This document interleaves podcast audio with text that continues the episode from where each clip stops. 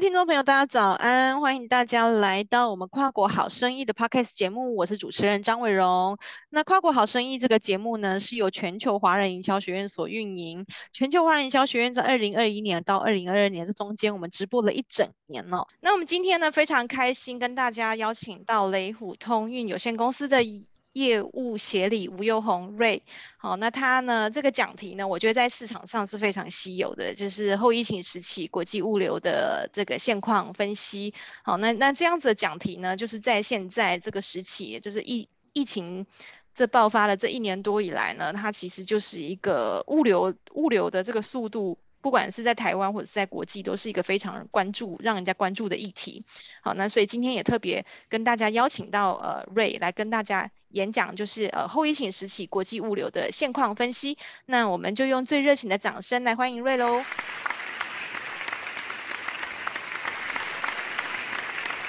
好，Ray，我要把时间交给你喽。好，伟荣，谢谢，谢谢大家早安，谢谢大家来听我呃讲一下后疫情时代。物流情况分析，呃，我是雷富通运的吴宥宏，呃，英文名字叫 Ray。那今天的演讲主要分为四部分，呃，第一部分是呃疫情对这个物流行业造成了什么影响，第二个部分是呃这个影响对于我们这个产业里面呃所有的 ecosystem，包括进口商、出口商，还有货代、船公司、航空公司造成具体的影响。第三个部分是举一些例子来跟大家分享，把这些影响讲得更透彻一点。第四个部分是呃问答时间。好，那诶来讲一下第一个部分啊，第一个部分就是说具体发生了什么事情。那这个疫情其实对我们这个行业最主要的影响，就是因为疫情的关系，导致呃人员。呃，或是劳动力的大幅减少，因为很多，呃，尤其是在港口的人力，他们因为染疫不能上班，导致港口的操作非常慢。那这个图大家可以看一下，就是这个是一个世界的主要大的港口。那主要大的港口呢，红色的点代表是说很严重的塞港，那橘色的点代表是轻微程度的塞港。所以大家可以看得到，世界主要的大的港口基本上都是处于一个塞港的状态。那这里给大家举呃两个具体的例子哦。第一个，大家看到这个图片呢，是在呃洛杉矶的 Long Beach 港口，大部分的船他们都在港口外面等着要进港。第二个图呢，也是在 Long Beach 的码头，很多卡车在码头。呃，那个地方等着要进码头，基本上也是大塞车的状态，可能塞个三公里、五公里是非常正常的，都在排队等着进港要去提货。好，这个例子呢是在大陆的深圳盐田港，那盐田港这边主要的问题也是一样，就是大家可以看到码头上面所有的呃。基本上器具上面都是满的，这些画面上看到的所有都是正在等待的 container，需要被船 load 上去，或者是等待要出港的。所以根据数据显示，这里一天现在就有两万五千个货柜，基本上是卡住闲置出不去的。好，那还有一个雪上加霜的事情，就是之前在苏黎世运河长荣有一个船，呃，因为搁浅，把这整个苏黎世运河的的的这个通道卡住了。那这个事情很严重的原因，是因为说其实不只是呃这条船不能动，这个通道在在等这个船卡住。后面有四百条船在排队要要过这个通道，那四百条船其实影响是非常大的。现在呃船现在船越做越大，基本上一条船可以装呃一万个到两万个柜子，所以可以大大概可以想一下，四百条船每一条船上面有一万个货柜，那这样的是几四百万个货柜基本上是动不了的。那在疫情已经这么严重的情况下，货柜短缺的情况下，又有四百万个柜子在海上漂，所以整个世界的货柜是处于一个大短缺的状态。好，那这边呃这个事情后来怎么解决呢？就是呃埃及苏黎世运河那边的官方要求长荣要付一点呃十八亿呃十一亿美金的一个罚款。然后呃，最后长荣是跟他们达成一个 settlement，就是付了呃五亿美金。好，那这里面有一个比较 interesting 的一个概念跟大家分享一下，是一个海运的概念，叫做海上共损。那海上共损的意思呢，其实就是说，呃，长荣这一条船，他们不想为这一条船付这么大的赔偿金额，所以。他就让这条船上所有货柜的拥有者，所有进口商跟出口出口商共同来承担这个损失。那这个事情对于我们来说，呃，货代行业来讲，影响是蛮大的，主要是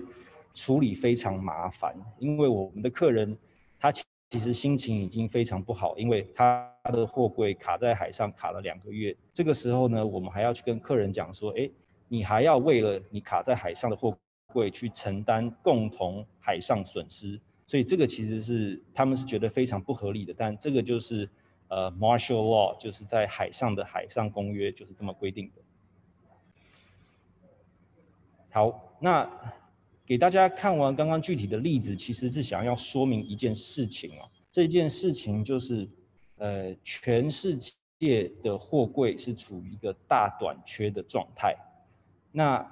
大短缺就会造成这个整个货柜的市场的供给跟需求是非常不平衡的，因为大家都要运货，都需要货柜，但是货柜全部都卡在海上，所以导致呢运价大幅的上升。那大家从这个图上可以简单看到，呃，在二零一六年，在这个浅蓝色的线，一个货柜从呃亚洲到美国基本上是一千块左右。那到了今年的六月份，一个货柜已经飙升到一万块的均价。那这个一万块还不包括一些附加的费用，所以运价从亚洲到美国，二零一六年比上二零二一年的涨幅，海运大概涨了十倍，那空运大概涨涨了三到五倍。在疫情最严峻的时候，大概去年呃六月七月的时候涨了五倍。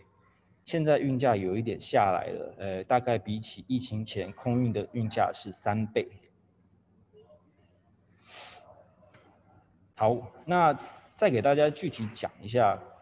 这个海运到底是缺什么东西？因为除了货柜之外，其实很多呃，在这个船运所要用到的东西都是处于一个短缺的状态。好，刚刚讲到最最缺的，其实全世界上最缺的是货柜，就是 container。那 container 会缺的原因，主要是因为 container 的 turnover rate 下降了很多。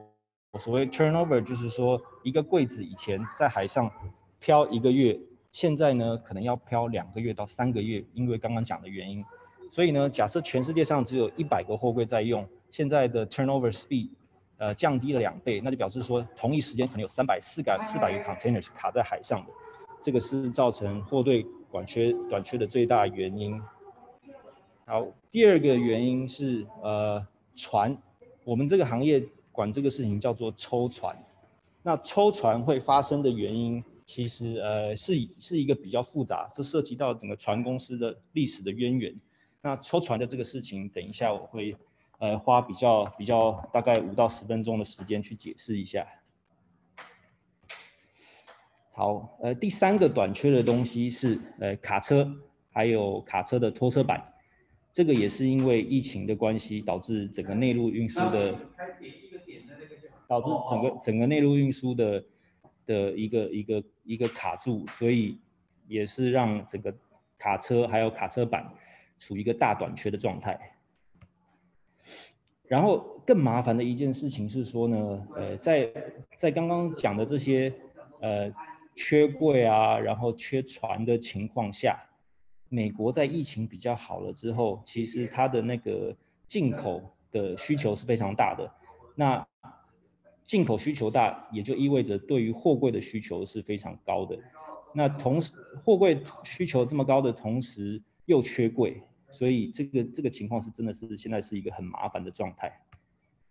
好，那刚刚讲到那个船公司的那个诶整个一个历史，我想跟大家分享一下。好，那第一个就是说，其实在一九七零年之前，一九七零年之前，呃，每一个船它可以可以运的货柜量其实是其实是比较少的，大概一个货柜呢，一个船大概只能装三千个货柜左右。然后随着贸易量越来越增加，呃，船就做得越来越大。然后大家可以看到这个图哦，就是呃，到了一九一九八零年，每一个船大概可以装五千个货柜。然后直到了现在，二零二零年最新的情况是，最大的船现在可以装两万一千个货柜到两万五千个货柜。那整个。世界的货柜量，整个船现在变得这么多，就导致一个结果，就是船公司之间会有一个恶性竞争，导致运费的大幅下降。那有这么多的货柜，这么多的供给需求又没有这么多的情况下，运费就大幅的下降。在二零一六年的时候，达到了一个最低的低点，从台湾到巴西的一个货柜只要五十块一个美。呃一个柜子只要五十块美金，那大家可以简单算一下，就是，呃，这个船在海上要漂四十五天，然后又有这么多呃燃油的费用，又有这么多人员的成本，一个柜子五十块是船公司是绝对亏钱的。那简单的跟船公司朋友聊一下，大概平均一个货柜。要可以卖到一千块美金，导致这一艘船是可以 break even 的。那在五十块美金的情况下，其实船公司是亏很多很多钱的。那亏很多钱，呃，这个这个事情的一个一个标志的事件，就是在二零一六年的时候，韩国最大的船公司叫做韩进，它宣布倒闭了。那韩进，呃。在当时是全世界前十大船公司，那这个事情也也对整个船运的影响，不只是一个历史的单一事件，跟整个历史船运的进程也是发生到了，起到了一个很很大的呃化学反应的作用。那刚才讲到韩进是韩国最大的船公司，好，然后因为亏损太大了，连他们向韩国的银行去贷款都救不了。这个都弥补不了这个亏损。好，那这个事情不只是对于韩进啊，对于整个世界船运都都有一个效用。这个效用就是促进了海洋船务联盟的快速发展。好，那大家可能会想说，诶，什么叫做船船公司的联盟？在这里跟大家分享一下。好，那大家可以看到。呃，右手边这张图，它是全世界前十大船公司的排名，第一名是马士基，然后第十名是以色列的一家船公司叫做 ZIM。那在这个上面，大家可以看得到，呃，比较有趣的事情是，呃，我们国家的长荣跟阳明也是排在全世界的前十大，分别是在第六名跟第八名。那台湾这么小小的一个地方，可以有两个全世界前十大船公司，其实是 蛮蛮值得骄傲一件事的。好，那刚刚其实秀这张图的最主要目的是要给大家看一下现在船公司的联盟。那刚刚讲到的全世界最大的马士基跟第二名的 MSC，现在是组成了一个联盟。然后第三四五六名组成了另一个联盟，然后其他家的组成了第三个联盟。那他们为什么要组成这这个联盟的原因，其实就很像那个石油 OPEC 组织的概念，就是把所有的运力大家都集中管理。集中管理的目的就是希望可以让运价不要像二零一六年一样这么低，可以让它持续回升。好。那这个联盟其实对于我们整个呃进口商、出口商，包括我们货代行业，都是一件很麻烦的事情，因为他们开始有了联盟之后呢，就改变了他们以往操作的做法。呃，船公司一直以来都是秉持着 weekly service 的传统，就是他们每一个礼拜基本上船都会靠高雄港啊、呃，或者是靠呃深圳盐田港。那因为疫情的关系，很多港口他们现在被迫不能靠了。譬如说，呃，之前深圳盐田呃船有疫情很严重，那这些船公司就决定不去靠盐田港口了。诶，他们不只是盐田啊，全世界呃疫情比较严重的港口，他们都不去了。那在不去的这个过程当中呢，他们发现他们的利润反而上升了，因为他们不去靠港，呃，抽船。然后船的供给变小，运价就提高了。那运价提高的同时，成本是一样的，所以他们船公司的利润现在就就变得很高。然后呢，他们在在这个疫情被迫不能去停港的同时，发现哎，这个居然是一个可以赚钱的方法。所以这些大的联盟现在每个礼拜都去开会，说我们要抽哪些船。所以，呃，也是回到刚刚那个，为什么现在海运的运价那么高？主要是两个原因，一个是受疫情的影响，呃，大部分的货柜现在都漂在海上下不来；第二个原因就是船公司，呃，组成联盟之后，有意故意的去抽船，去让整个船的供给是变得很少的。好，那这里简单有一个判断，就是呃未来的运价呃应该是会下降的，呃因为整个货柜短缺的情况在疫情越来越稳定呃的情况下，应该是会逐步解决。那在逐步解决的话，整个运价就会因为货柜的供给又再度充足，然后运价应该也会往下调。但是我们估计，因为船公司现在抽船尝到了甜头。以后还是继续保持抽船的这么样一个行为，所以不会降低到疫情前的水平。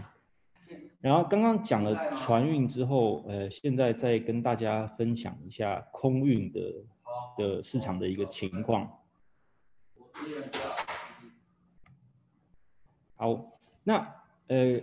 其实空运跟船运差不多，也是一样，运力运力很大幅的缺少。那整个运力缺少的原因，是因为说，呃，在整个空运市场里面，百分之七十的货其实是通过客机来载的，呃，这个是蛮有趣的一个事情哦。其实很多人都都不知道这一点。那因为疫情的影响，百分之八十到九十的客机，全世界的客机都取消了，所以。在客机取消的情况下，原本用客机载的货，现在全部都必须要用货机来载。那全世界也没有这么多货机，导致可以运货的飞机的数量大幅减少。这个也是为什么呃，呃全球大概平均的空运运费也也涨了三到五倍的最主要原因，就是因为客机全部都 cancel 了。好，然后这里有一个简单的统计哦，在呃 COVID 发生之前，每一天在全世界天空上飞的飞机大概有十万架。那刚刚讲百分之七八十以上的，呃，这个十万架里面百分之七十到八十都是客机。那这个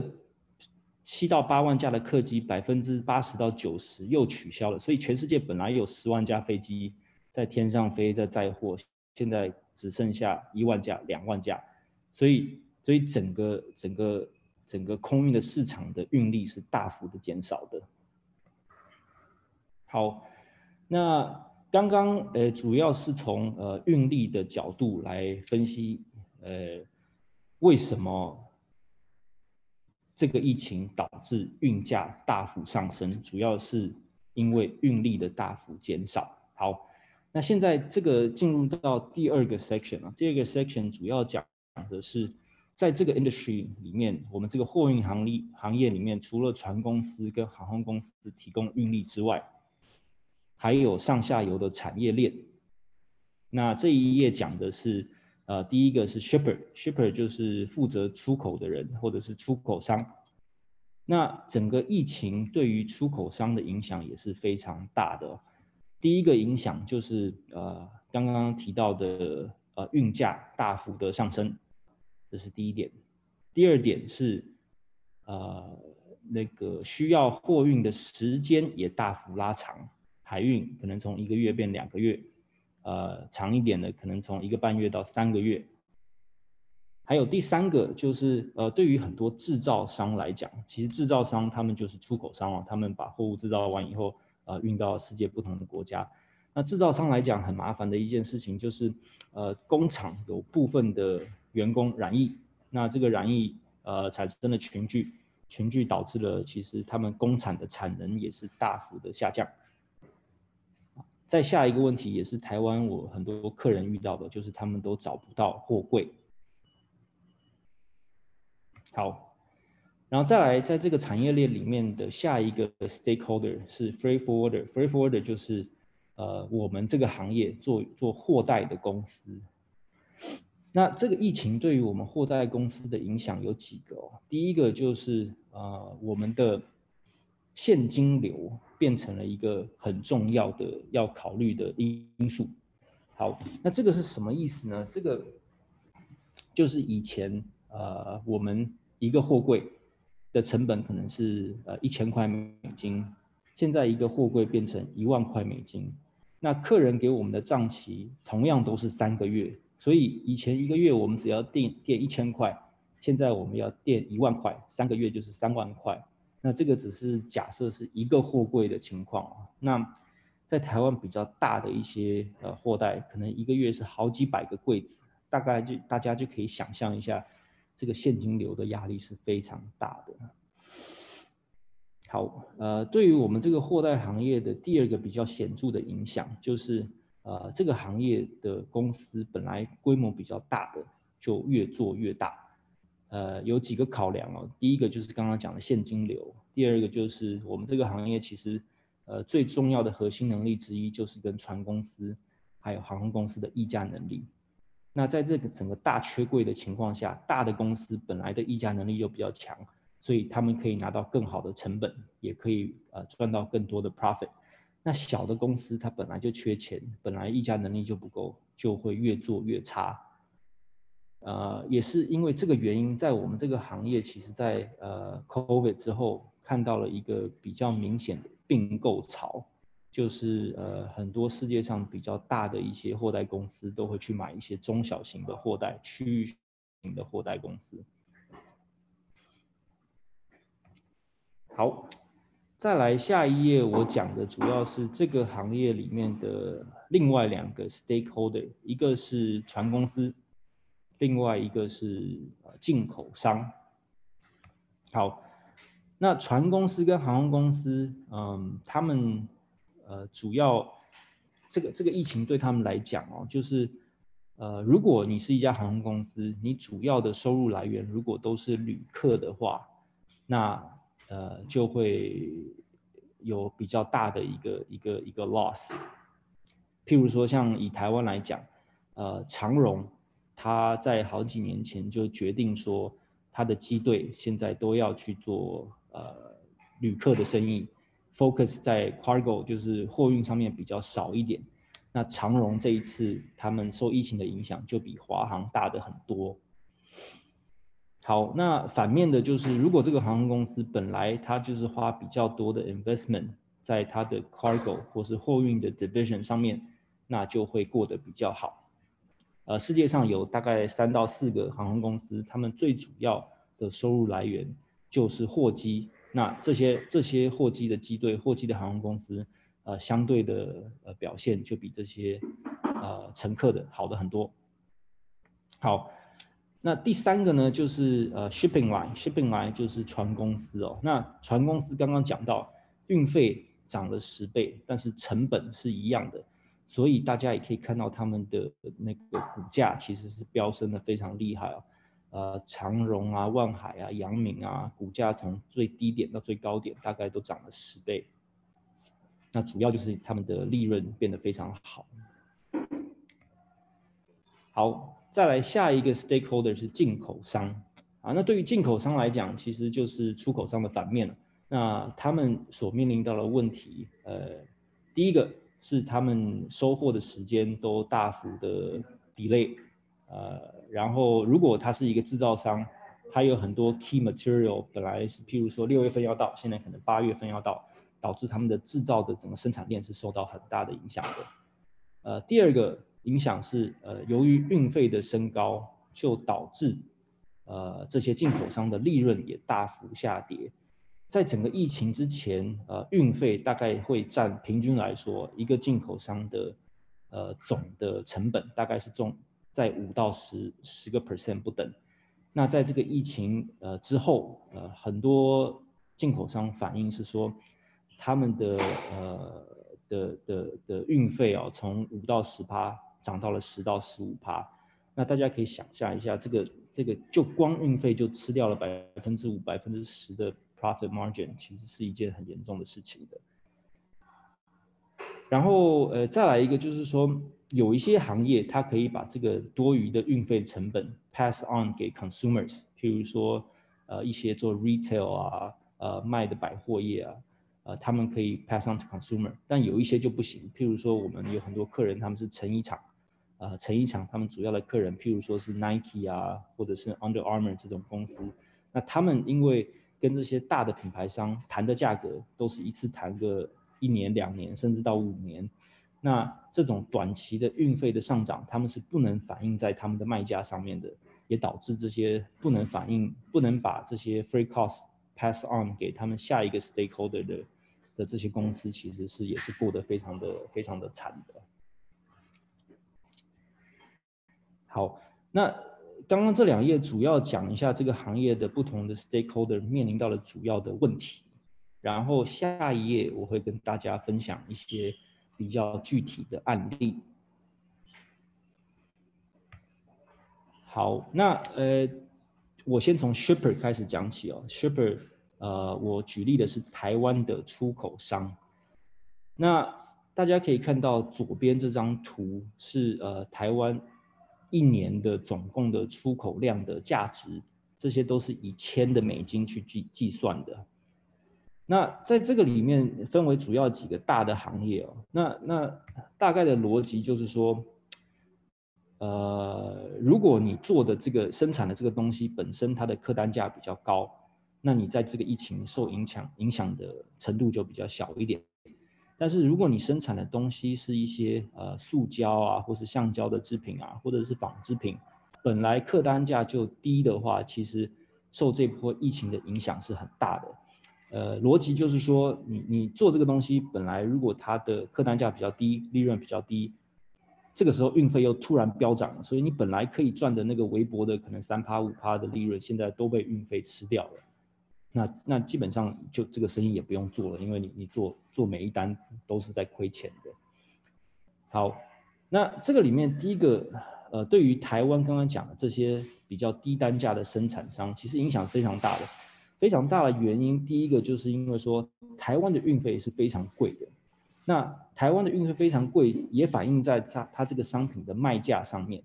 那这个卖价一旦高了，其实在对于欧美的很多客人，他们就会去比较说，哎，台湾现在这个东西本来十块，现在变十五块，那他们必须就要去一些比较发展中的国家去转单。那现在这个已经发生了，就是很多国外的客人已经把单转到一些东南亚的国家。譬如说像越南啊、柬埔寨这种地方，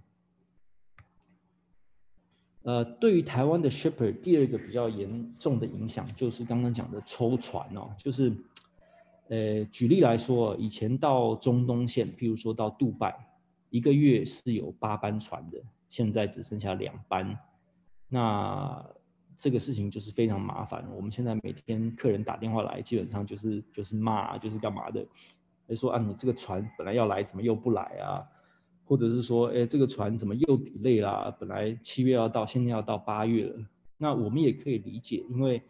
他们跟他们的客人是很难交代的。但是对于我们来说，其实也是蛮无奈的，就是